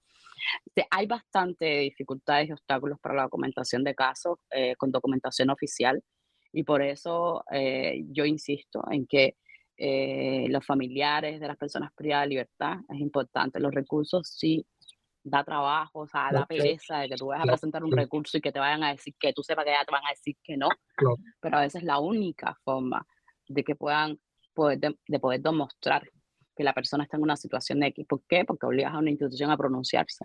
Esto No pasa cumple muchas funciones, es- es- esto cumple Sí, muchas sí. funciones, muchas funciones además. E- Ese mismo preso, ese mismo preso está, es decir, de- está haciendo más por la libertad de Cuba, in- eh, incluso obliga a la institución a que, a que tiemble en su, en, en- en su misma naturaleza, ¿sabes? Entonces, incluso ese tipo de ejercicio hace, aunque la gente no lo crea, pero hace que todo el sistema que está adentro se, se esté cuestionando él mismo sus actuaciones. Y esos mismos fiscales, esos mismos jueces, esa misma policía, los tipos, las personas buenas que hay adentro, cuando están leyendo cada esa cosa, Van aprendiendo también, sí. yo, no, yo estoy convencido que más de uno, eh, más de uno está durmiendo mal, está teniendo pesadillas, le están pinchando los teléfonos, como pasaba, eh, los están persiguiendo también para actúen de determinada manera, y esa es una represión también de la que no se habla. Es decir, hay jueces perseguidos, hay fiscales perseguidos, hay eh, también, les pinchan los teléfonos y se les arman cosas, que eso va a ser, ¿sabes? Eso en el futuro hablaremos de eso, porque eso ya pasó también en otras dictaduras. Esta a un nivel alucinante de, de... Es asqueroso, ¿no? Lo que hace la dictadura cubana es asqueroso, pero, eh, pero también trabajan de esa manera. Y cuando hay una persona luchando por su libertad, sí, hay personas dentro de esas instituciones que también se van convenciendo cotidianamente de que tenemos que, tenemos que vivir una transformación urgente de ese asco, ¿sabes? Y entonces, aunque, aunque la gente no lo vea, hay mucha gente que le está doliendo lo que está leyendo, que está pasando frente, frente a él todos los días. Hay gente que no, hay gente mala que vive así, no le importa, y siguen para adelante su vida, y son los represores de toda la vida, y son los buena fe, y son los, los Silvio Rodríguez, y son los, todos estos personajes, pero hay gente que no es así, hay gente que no es así, y están y forman, forman parte de las instituciones. Arán, yo tengo una historia. eh, el 10 de noviembre tuve un interrogatorio y todo fue un teatro para, para cuestionar, a- para asustar a mi madre. Y, y voy a hablar rápido porque está Ilex aquí y es prioridad. Y no se me olvida que cuando yo llego era un policía, un señor ya mayor, y, y aquel hombre me trataba de niño y además me hablaba con admiración, que a mí me sorprendía. Decía, ¿quién soy yo para que un hombre mayor, además un policía? Yo digo, bueno, ¿y dónde usted estaba dando palos el, el 11 de julio? Y aquel hombre me dijo, no, no, no, niño, yo no estaba dándole palo a nadie, yo soy un hombre bueno, yo soy un padre de familia, mira mis manos de trabajar, de los trabajos que he pasado para cuidar a, a mis hijos. O sea, hay que pensar también, y yo creo que esto es una invitación eh, al estudio, al análisis de lo que se ha vivido, por ejemplo, en América del Sur, o sea, y en tantos estados totalitarios donde eh, había oficiales que vivían dentro, e inclusive había gente que, que no tenía por, por qué ser. Eh, e, esto es muy importante para el futuro y para una comisión de la verdad, para la reconciliación nacional, que son términos que yo creo que son necesarios, aunque todavía hay gente que no los entienda sobre los que hay que hablar.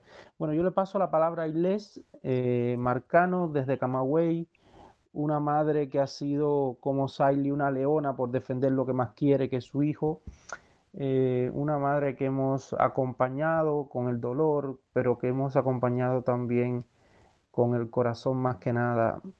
Buenas noches, Aile. Eh, es un gusto. Bueno, mis saludos y bendiciones a todos. Un fuerte abrazo, Leo. Mil gracias por invitarme. A todos los presentes, que Dios me los bendiga. Eh, sí, como Leo le estaba diciendo, mi nombre es Aile Marcano Favelo, madre del manifestante del 11 de julio en la provincia de Camagüey, Ángel Jesús Vélez Marcano, sentenciado a seis años de privación de libertad, como todos los demás, en juicios amañados, eh, falsos testimonios, ninguna prueba real, e incluso el testigo presencial por parte de la fiscalía en el juicio de mi hijo, en los dos juicios, en el primer juicio y en el juicio de apelación, no reconoció a mi hijo, no, no sabe de ninguna prueba contra mi hijo y no, no vale de nada y está cumpliendo su sanción de seis años de privación de libertad.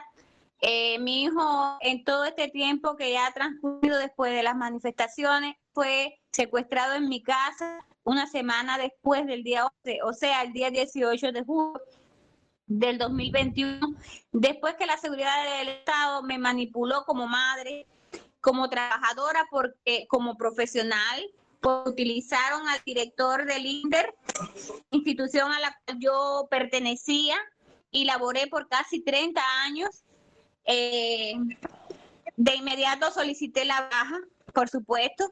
Yo renuncié a todo en este país, por lo cual les digo que me siento insignificante en él. He llegado a organizaciones gubernamentales y ni caso se me ha hecho. Eh, tuve la amarga experiencia hace unos días, para ser más exacta, el lunes pasado, hoy hace una semana, me dirigí al Tribunal Provincial para una solicitud porque Inmigración de los Estados Unidos, y aprovecho que Larixa está aquí, eh, mi saludo Larixa, y considero que es una excelente profesional y darle las gracias por todo el apoyo que nos está brindando desde, desde el día cero.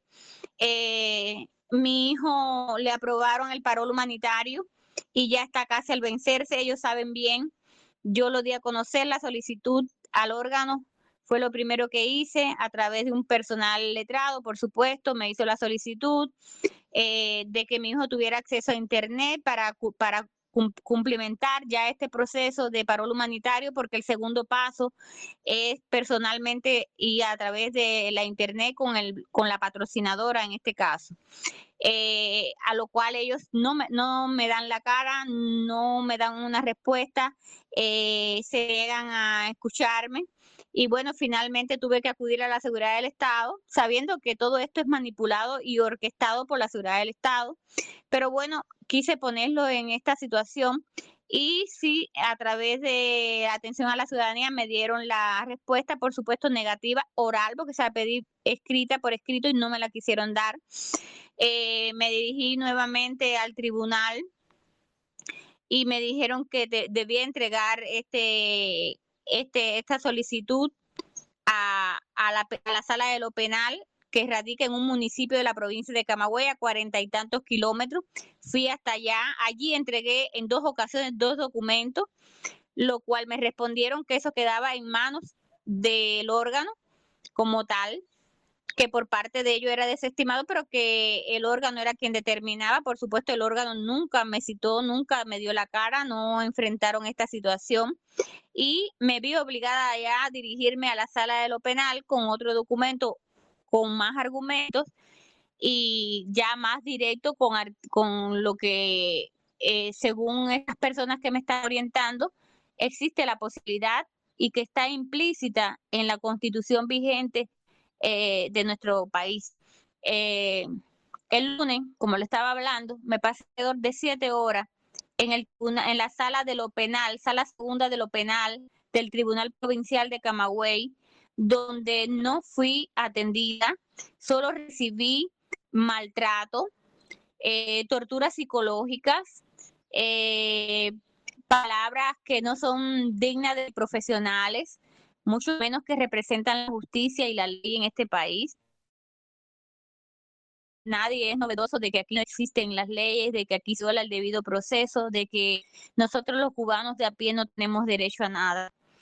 Eh, estuve allí por siete horas. Tengo audios, lo envié a las personas que tenía que enviarlo, hice video de todo lo que estaba sucediendo. Finalmente casi regresé a casa, llegué casi 11 de la noche bajo aguacero porque bueno, eh, el, secretario auxiliar, que yo lo tengo allí todo oficialmente, como es el cargo que ocupa, nombre, apellido, todo yo lo tengo, eh, tengo un audio donde él me dice que allí no vaya más. Le dije, no, yo no quisiera venir más aquí, pero es que mi hijo está preso en la condición de preso y yo donde debo dirigirme es aquí a esta sala. Y me dijo, bueno, pues vaya al tribunal provincial. Y yo fui el martes al tribunal provincial Allí me atendieron atención a la ciudadanía muy profesionalmente. Eh, escribió eh, todo, todo mi argumento, todo lo que yo argumenté, lo escribió, yo lo firmé, le demostré que había sido muy profesional, que me había atendido muy bien, lo escribí también, pero pensó de que ellos me habían puesto una vacunita como que ya yo me iba a quedar tranquilita así. Pues el miércoles porque le, le pude, pude comprobar nuevamente y verificar, porque yo esto lo sabía, de que allá era donde tenían que recibirme ese documento, eh, porque mi hijo tiene la condición de preso. Y sencillamente el miércoles muy temprano me dirigí con el mismo documento, volví a Florida a la segunda sala de lo penal y el secretario general de allí de esa sala me le dije, buenos días, eh, vengo a entregar el documento. Me dijo, por favor, espere. Estuvieron alrededor de 40 minutos y finalmente un juez que tengo su nombre, su apellido, me recibió el documento y yo llevé una copia que me la firmó también. Andaba en Nasobuco cuando ninguno andaba en Nasobuco, solo yo, porque el único cartel que había allí en la sala era que eh, eh, debía de, de, estar ahí en, con Nasobuco. Eh, no había ni siquiera el símbolo de que no se debía fumar, ni utilizar teléfonos, ni nada. Ese día había un juicio y, y un oficial del MININ, cuando me vio con el teléfono en la mano, me dijo, por favor, guarde ese teléfono y no grabe. Le dije, no estoy grabando. Yo estoy con el teléfono porque aquí no hay ninguna, ninguna, ningún letrero que diga que sea prohibido. E incluso ya no es la primera vez que yo vengo, son seis, pero no importa, yo apago el teléfono y lo guardo en mi cartera y así lo hice. Bueno, me recibió este juez el documento y estoy a la espera porque ellos por todas vías lo que quieren es evitar de que mi hijo salga del país por el paro humanitario, y, están haciendo todo lo posible para que se venza este plazo que ya se vence a finales de este mes. Eh, la situación la situación de mi hijo desde un inicio lo, lo voy a hacer de una forma muy sintetizada porque realmente es una historia que puedo hacer un libro. Eh, debido a, que tuve la oportunidad de ir a la, a la sede en Ginebra, Suiza, de los derechos humanos y plantear eh, la situación de todos los presos políticos de Cuba en general. Eh, esto para ello ha tenido, parece, un gran impacto contra mi persona y ha repercutido en mi hijo cuando él ha cumplido estrictamente con el reglamento de los regímenes eh, penitenciarios por donde ha transitado, que son seis, e incluso estuvo ya en reglas mínimas por meses, tuvo dos veces la oportunidad de venir, de venir a casa porque esto cada 60 días en reglas mínimas le dan la oportunidad de un pase de 72 días, donde recibimos la visita diaria y a diferentes horarios del Ministerio del Interior, de la Seguridad del Estado, pero todo en orden. Y luego, estando en el mismo campamento, me le fabrican una indisciplina fabricada, eh, obviamente y evidentemente, porque en ese campamento es una brigada de mantenimiento de establecimientos penitenciarios donde hay herramientas de todo tipo, desde machetes, pico, asadones, de todo. Hasta mi hijo mm, le dice al jefe del órgano, e incluso allí hay AKM, que lo tienen los menores que están cumpliendo, los, bueno, menores que están cumpliendo el servicio militar y que menores en consideración con los reos que estaban allí que en un momento determinado podían servirle de arma si tuviera esa intención y que para nada él, una cuchilla, una herramienta suiza que es en miniatura, todos conocen, esta cuchilla suiza la tiene él desde adolescente, yo me considero una madre responsable, y él la, la tenía que la novia se la llevó en una de las visitas conyugales para el mantenimiento de su máquina de pelar, que era lo que hacía anteriormente cuando estaba en cerámica roja esperando juicio y que después fue trasladado allá a reglas mínimas y, transitó por tres campamentos. Allí le fabricaron esto y lo revocaron por un año para el centro de alta severidad Kilo 8. Eh, él, ante esta cruel injusticia, determinó voluntariamente ir para una celda de castigo y aislamiento para demostrarle al mundo, así me dice él, delante del jefe de, de prisiones, para demostrarle al mundo la injusticia que se comete en Cuba. Y yo le dije, papi, ellos no saben lo que es eso delante de ellos a la que estás haciendo sufrir es a mí, porque estuvo allí casi tres meses, que yo no sabía porque me lo convirtieron en hipertenso por todas estas indisciplinas que le fabricaron, la discriminación a que constantemente estaba sometido en comparación con los otros presos, los otros reos, ni siquiera Marcano, como ellos me lo han bautizado con el apellido mío, le han quitado su nombre y su primer apellido, pero para orgullo mío le dicen Marcano, eh, no podía ni transitar por los pasillos de, de los campamentos, que era al aire libre, donde todos podían andar. Yo tengo videos de cómo entraban con las herramientas, con machetes, con, con asadones, con picos, con todo. E incluso eh, tienen una máquina de, de, chapear la hierba y, ese, ese reo tiene un, un, cuchillo en la cintura para cada vez que se les hacen los cables volverlo a armar y así. Bueno, yo esto apelé al Tribunal Provincial y lo convirtieron en una vista oral donde nos enfrentamos a un juicio frente al órgano de establecimientos penitenciarios. Allí no me dieron respuesta en ese juicio oral, en esa vista oral. Eh, para sorpresa mía estaba mi hijo también que pudo dar su declaración. Yo me extendí y dije todo tal y como yo sentía, como tenía las pruebas, todo. Y obviamente ellos se tomaron su tiempo, regresamos a la sala eh, dijeron que por las cualidades de Ángel Jesús, de personalidad, por la edad, por la juventud, por su juventud, por la forma en que él se ha expresado, eh, que, la presidenta de la sala fue la que dijo estas palabras, que ella valoraba la educación, que era evidente que tenía, eh, que iban a tomarse un tiempo para cumplir la justicia a cabalidad en relación al caso de Ángel Jesús. Yo me fui tranquila me dijeron que el viernes 13, no recuerdo el mes ahora exactamente porque estoy un poquito hoy eh, eh, alteradita porque la novia de mi hijo no ha regresado de la visita y estoy esperando la llamada de mi hijo, por eso no me había incorporado al programa y aún no la he recibido. Pero ya la, la novia me dice que viene en camino pero no he recibido la llamada de mi hijo y esto me pone un poco nerviosa, ya todas, todos pueden imaginarse. Bueno, eh, Resulta que llega el día 13 de la respuesta y cuando me la dan, me la dan en la, en la Secretaría General del Tribunal y otra vez más desestimado, sin derecho a apelar ni, ni a reclamación. Todo ha sido así con Ángel Jesús. Ángel Jesús me lo revocaron para ese centro de alta severidad donde estuvo, ya le dije, por tres meses allí. Después, allí nada más podía tener la, Biblia. Eh, cuando termina el análisis con Ángel Jesús de esta supuesta indisciplina que ellos le fabricaron por la cuchilla suiza, eh, a él lo habían eh, trasladado por la noche, el día 18 de octubre, después del, del, de, la, de la visita conyugal con su novia y que le, que le ocuparon esta cuchilla suiza porque él me devolvía todo a la casa porque tenía pase a casa el día 24 de octubre. Ya ellos habían escuchado que él me iba a devolver todo eso porque mi teléfono, por supuesto, está pinchado, ellos escuchan todo. Y esto nunca lo habían hecho, nunca lo le habían hecho requisa a él para una visita conyugal y esta vez se la hicieron también a la novia. La novia fue entrevistada anterior, antes de entrar a la visita. Eh, ella firmó un documento que sí que ella había llevado ya hace unos meses atrás la, herramienta para que él diera mantenimiento a su máquina de pelar, cosa que, que la seguridad del Estado después no lo dejó pelar ni continuar el, el, curso que él estaba pasando en cerámica roja de barbero, porque bueno, él lo sabía ejercer con antelación, pero bueno, para profundizar más en esto y hacerlo mucho mejor.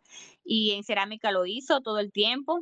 Y, y, allí el jefe del campamento de la barraca, donde él estaba, de la barraquita de Kilo 7, en el área de Kilo 7, estaba muy contento dos días nada más, porque después la seguridad del Estado no se lo permitió. Bueno, esto fue la causa por lo que mi hijo fue revocado eh, para este centro de alta severidad. Ya les dije, estuvo plantado en celda de castigo de aislamiento. Para mí una tortura porque me lo convirtieron en hipertenso por todas estas injusticias. Mi hijo hoy en día es hipertenso debido a la agresividad que recibió por parte del jefe de reglamentos de reglas mínimas eh, del órgano de centros penitenciarios, Yuri Olazaba Torre, al cual yo llevé a los tribunales y, fue eh, eh, desestimado todo. Ellos le dan la razón siempre a todos los órganos gubernamentales. Nosotros no tenemos derecho ni contamos. Eh, luego, por mi solicitud a mi hijo de que mi desesperación de no saber de él y saber que estaba en ese estado, porque sufrí la experiencia de que el primer día que fui de visita, un reo común se había ahorcado y habían comentarios horrorosos de aquello. Yo no quiero ni mencionar esas cosas. Para mí fue muy traumático. El primer, la primera impresión que me llevé, ya mi hijo anteriormente había estado en ese centro penitenciario por dos ocasiones antes.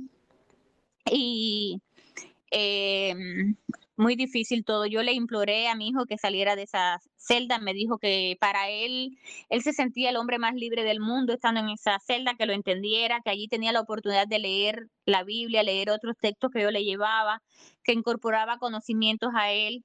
Todo esto él me lo dijo delante del jefe de allí, el teniente coronel Juan Miguel. Eh, eh, me dijo que, que por favor mamá, él, él estaba tranquilo, e incluso cuando él lo trasladan en la tarde-noche, ya de noche ya, del día 18 para Kilo 8, inmediatamente después del, del pabellón, eh, a mí no me lo dan a conocer, lo supe al otro día, el día 19 en la mañana, y cuando lo, lo ubican esa noche en el destacamento número 13, allí lo ubican con sus pertenencias, y cuando por la, le hacen el análisis, para ver qué medida tomaban con él por lo de la cuchilla, por lo que lo habían revocado, ya lo, le dicen que, que la, lo revocan por un año para este centro de alta severidad, es cuando él toma esta, esta decisión de ir a celdas de castigo y aislamiento. Cuando él va, le requisan sus pertenencias y dentro de la Biblia le habían incorporado una cuchilla típica de prisiones que le llaman entizado, que mi hijo desconocía de esto. Por supuesto, respeta su Biblia ante todo y él no hubiera sido capaz nunca de hacer eso. anteriormente lo habían requisado antes de salir de kilo 7, todo en orden. Cuando llegó a kilo 8, nuevamente lo requisaron y todo en orden. Y cuando fue a esta reunión para la indisciplina supuesta que había cometido, cuando se topa con esto, esto lo llevó a un estado de crisis eh, que aumentó su ritmo cardíaco, nuevamente le subió la presión y bueno, entonces él decidió ir para esta celda. Eh, allí solo le permitían la Biblia y que él le tenía que pedir al oficial lo que quería comer de lo que yo le llevaba. Le retiraban el colchón y, y las sábanas a las 7 de la mañana y hasta las 7 de la tarde no se la devolvían. Allí no tenía acceso a comunicación con nadie, solo eh, una vez a la semana conmigo, por eso yo estaba desesperada de no saber de mi hijo, que podía subirle la presión y pasarle cualquier cosa. Y yo no vivía en ese tiempo, era muy difícil, desesperante para una madre. Eh, ya es desgastante todo este tiempo, pero esos tiempos fueron demasiado, demasiado fuerte. Eh, él a mi solicitud de que saliera de allí, logré sacarlo de allí, me lo incorporaron entonces en una celda con cinco, desgraciadamente se le tiene que llamar así, asesinos, eh, con los cuales interactuó porque mi hijo se da a respetar y me llaman con frecuencia para saber de él, porque ya después que mi hijo eh, estaba, vamos a decir, adaptado eh, a ese medio allí, estaba tranquilo, al menos podíamos hablar todos los días. Eh, él valoraba mucho la limpieza de la celda porque eran, eran pocos y era un pequeño espacio que podía, podían mantener la limpieza. Me lo ingresan sin motivo porque siempre él ha presentado problemas en la piel. Yo le he llevado tratamientos específicos para las lesiones y ya mi hijo estaba completamente casi sano y me lo ingresan por esta razón, cosa de la que yo fui hasta allá, me, me presenté y lo que le estaban aplicando, eh, él, yo le había llevado el medicamento preciso para estas lesiones y ya estaba sano y ellos le aplican un extracto fluido. Yo me reuní con el jefe de la prisión, con la directora del hospital y le dije que me disculpara porque ella era una profesional, pero que yo tenía experiencia porque yo había trabajado por casi 30 años en salud pública y que el tiempo da la medida de que vayas logrando experiencia y que me relacioné con múltiples especialistas en diferentes ramas de la medicina y que este extracto fluido para mí no cumplía ningún objetivo, solo separarme hasta por vía telefónica de mi hijo, que por lo tanto yo exigía como madre y me hacía totalmente responsable de que le retiraran inmediatamente este extracto fluido y que a mi hijo no me le dieran ningún medicamento, ni vía oral ni intramuscular, que yo lo firmaba si tenía que firmarlo pero que no confiaba en ellos porque sabía de todas las torturas que nos habían hecho tanto a mí como a mi hijo y de lo que mi hijo estaba sufriendo actualmente cumpliendo a cabalidad todo el reglamento del régimen y a los dos días ya em, me le dan el alta a mi hijo de ahí del hospital de Kilo 8 y bueno, ya después que mi hijo pasa 22 días más en celda, eh, me lo trasladan en contra de su voluntad. Él no logra nunca, ya cuando ya ellos notan que él está adaptándose al medio o que está logrando empatía con los demás reos, ya ellos me lo sacan, me lo trasladan para otro, para otro centro. Ahora me lo trasladaron eh, en el mes de febrero, el día 21 para Kilo 9. Eh, él me llama y me dice, mamá, me quieren trasladar y yo no estoy de acuerdo. Le dije, papi, pero plantealo. entonces ya no pudimos hablar más. Eh, al otro día me llama, no supe más de él. Me llama desde Kilo 9, me dijo, mamá, me trajeron para acá y anoche no pude dormir nada porque las chinches no me dejaron dormir de la cantidad de chinches. Yo quiero regresar a Kilo 8, aunque sea más difícil para ti, pero yo necesito estar tranquilo y yo aquí no puedo ni siquiera descansar ni dormir por la cantidad de chinche que hay. Ya yo le hice la solicitud al jefe de aquí de Kilo 9 y él me dijo que iba a informarlo y que me darían respuesta. Pasaron y transcurrieron los días, yo también hice mi parte por otra, por, por acá, fui al órgano y demás, y caso omiso, no sé, no. Y ya hasta que mi hijo me dijo, mamá, no te desgastes más yo voy a que permanecer aquí en Kilo 9. Este centro es de mediana severidad y ahí está mi hijo, ahí está mi hijo em, ya por meses. Él quiso delante de un oficial de, la seguridad del Estado que, tener una entrevista conmigo. Eh, él llamó a ese oficial, yo no sabía nada, y, este oficial le dijo que iba mañana o pasado, nunca fue y mi hijo tuvo que eh, dirigirse al jefe de la prisión, no se le hizo caso, que él necesitaba hablar con la seguridad del Estado y conmigo, no se le hizo caso, él allí eh, se manifestó con sus ideas, ya se pueden imaginar, esto lo tienen muy cubierto la seguridad del Estado, parece que no le conviene, eh, porque toda la prisión se puso al tanto de la situación de mi hijo y pidieron fe de vida a todos los presos comunes de allí, de Ángel Jesús Vélez Marcano. Ellos tienen esto encubierto, yo lo di a conocer en las redes porque no sabía, porque yo viví la experiencia cuando me avisó un reo de que mi hijo lo habían llevado para una celda de castigo esposado. Me desesperé que me le habían dado golpe y fui para allá alrededor de las dos y tanto de la tarde y fui maltratada por el segundo jefe ahí, Diumar, eh, mayor, eh, me dijo que mi hijo lo iban a trasladar para asegurar el Estado. Le dije, allí es donde debe ir y para ello voy. Y entonces eh, me tuvieron, yo me dieron, ya me cogió la noche allí. Eh, para no hacerle más larga la historia, llegué a casa casi a las 11 de la noche, estaba Gedo, la seguridad Estado, todo cuando yo veía llegar una ambulancia, esto, lo otro, desesperada.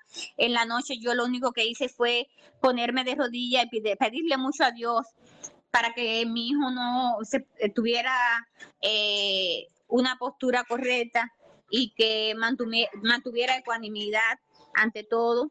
Y, bueno, eh, una manera más y, y una forma más de demostrar que Dios es grande y poderoso y que nuestra confianza está en el Señor y que nos llenará a todos de valor, de orgullo, de poder atener a nuestros hijos eh, nuevamente en libertad, porque creo que esto es una de las mayores injusticias, de las crueles injusticias más grandes que se puede cometer.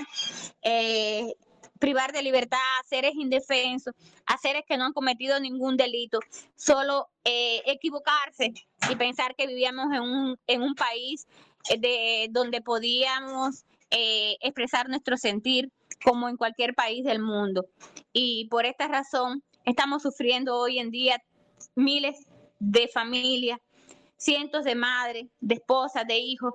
Y solo pido a todos que continuemos, que continuemos abogando por la libertad de nuestros presos políticos cubanos, eh, porque es muy desgastante yo les digo, eh, eh, porque tengo interacción con muchas madres y familiares, y ya no sabemos ni qué hacer, ni qué alternativa, porque se nos agotan los recursos. Yo pienso que ya no vale ni la pena hacer una publicación. Yo creo que esto ya lleva otras cosas, pero sabemos en lo que podemos caer, en lo que podemos ser implicadas. Y lo que sí no podemos eh, darle la posibilidad a este régimen totalitario y dictatorial de que tenga por más tiempo a estos inocentes, porque todos son inocentes, y se, y se reafirma cada vez más en la realidad que vive nuestro país en todas las esferas, tanto política, económica, social. Exactamente nuestro país, como yo le digo, es un cementerio de tristeza, de calamidades, de necesidades. Y, y ahora, para colmo, no sabemos ni en manos de quiénes estamos, si de los rusos, de los chinos, de los iraníes, no sabemos realmente ni, quién, ni, de, ni, qué, ni qué va a ser del futuro de nuestra isla. Y estamos muy desesperadas también todas por todas estas novedades y que cuál será el futuro de nuestros hijos presos eh, injustamente en las mazmorras de la isla de Cuba. Gracias, Aile, gracias por, tu testimonio, por, por tu maternidad que no conoce límite, la tuya, la de tantas mujeres. Eh, yo no tengo más nada que preguntarte. Yo solo puedo decirte que desde, desde el Instar, desde todos los que estamos cercanos a ti, sabes que puedes contar con nosotros. Mm, mucho no podemos hacer, pero nuestra presencia está ahí. Yo pensaba cuando te escuchaba en una frase de la Madre Teresa de Calcuta que decía que a veces pensamos que lo que somos es una pequeña gota de agua en un inmenso océano, pero si ese océano le faltase esa gotita no fuese tan inmenso. Yo mientras hablaba me venía esa frase. Exactamente, mi amor. Y me venía un poema con el cual quiero cerrar el desvelo de hoy. Mm, y lo voy a hacer excepcionalmente, no, no soy de, leer poemas en el, programa ni poner música como hace mi, mi amiga Siley pero yo, yo pensaba en Gandhi, que sin duda es un símbolo de, la resistencia pacífica, de la no violencia, y es un, es un símbolo ¿no? que, nos demuestra que, hay que seguir adelante, ¿no? Que, no hay poder que ante la justicia, que ante la, que ante la humanidad se doblegue. Y el poema se llama Toma una sonrisa. Eh, y lo voy a leer, dedicárselo a, a ti, a Saili, a tantas madres de los presos políticos que, que, que, Dios ha puesto en mi camino y, que ha sido un gusto compartir camino con ustedes de verdad, de verdad, y a pesar de, los costos que, que hemos pagado mucho de lo que lo hemos acompañado, pero que lo seguiremos pagando y que estaremos a su lado. Y sin más voy a leer a Gandhi. Toma una sonrisa y regálala a quien nunca la ha tenido. Toma un rayo de sol y hazlo volar allá donde reina la noche. Descubre una fuente y haz bañar a quien vive en el barro. Toma una lágrima y ponla en el rostro de quien nunca ha llorado. Toma la valentía y ponla en el ánimo de quien no sabe luchar. Descubre la vida, nárrala a quien no sabe entenderla. Toma la esperanza y vive su luz. Toma la bondad y dónala a quien no la sabe donar. Descubre el amor y hazlo conocer al mundo. Muchísimas gracias a, Larixa, a, Ilex, a Saidi, a todos los que han estado aquí hoy acompañando a, las madres y esposas de los presos políticos, a Arán, a Dania, que han intervenido. Eh, realmente muchas gracias por este desvelo. Eh, este gracias a ti, Leo. Muchas gracias a ti, a Larissa, a todos los presentes, a Saidi, a todos los demás. Y ese poema me ha impactado mucho. Realmente yo estoy convencida que cada madre, que cada familiar de presos políticos, no hay un día que no derrame una lágrima, pero siempre tendremos la fe presente en nuestro, en nuestro ser y seguiremos adelante. Gracias, gracias Aile, gracias desde el fondo de mi corazón. Gracias a nombre del Instituto Ana Aren. Saben que pueden contar con nosotros como institución de la sociedad civil, eh, con todo lo que podamos hacer. Si quieren hacer un cartel, no sé, lo que necesiten. Hace, no hace mucho publicamos una declaración en apoyo a la lucha de Cuba de lutos, ese movimiento de madres, padres, esposas y familiares que exigen que sus hijos, que los suyos vuelvan a casa. Realmente gracias a todos, gracias a todos los que permiten eh, que el desvelo tenga vida, gracias a todos los familiares que siguen esa lucha y que sigue siendo realmente desoladora, desoladora. Gracias por todo, la verdad. Miles de bendiciones. este programa por hoy va cerrando. Eh, ha sido un programa realmente sin palabras. Yo les digo que, que, la semana próxima vamos a estar hablando sobre el boicot y censura a raíz de las declaraciones estas de, de todo lo sucedido con el boicot a buena fe y demás y sus declaraciones inhumanas realmente. Esa entrevista con Cuba es vergonzosa. Estaremos hablando sobre eso, sobre qué es un derecho en democracia, qué es censura, qué es boicot, eh, la legalidad que respalda y, los límites también de, la ley. Eh, y bueno, la invitación es a estar cada lunes aquí a las 11 de la noche, hora de Europa, 5 de la tarde, hora de Cuba, en este espacio de Instar para entender el barrio, para entender Cuba y termino con libertad para los presos políticos. Muchas gracias a todos. Gracias, Dios, patria, vida y libertad.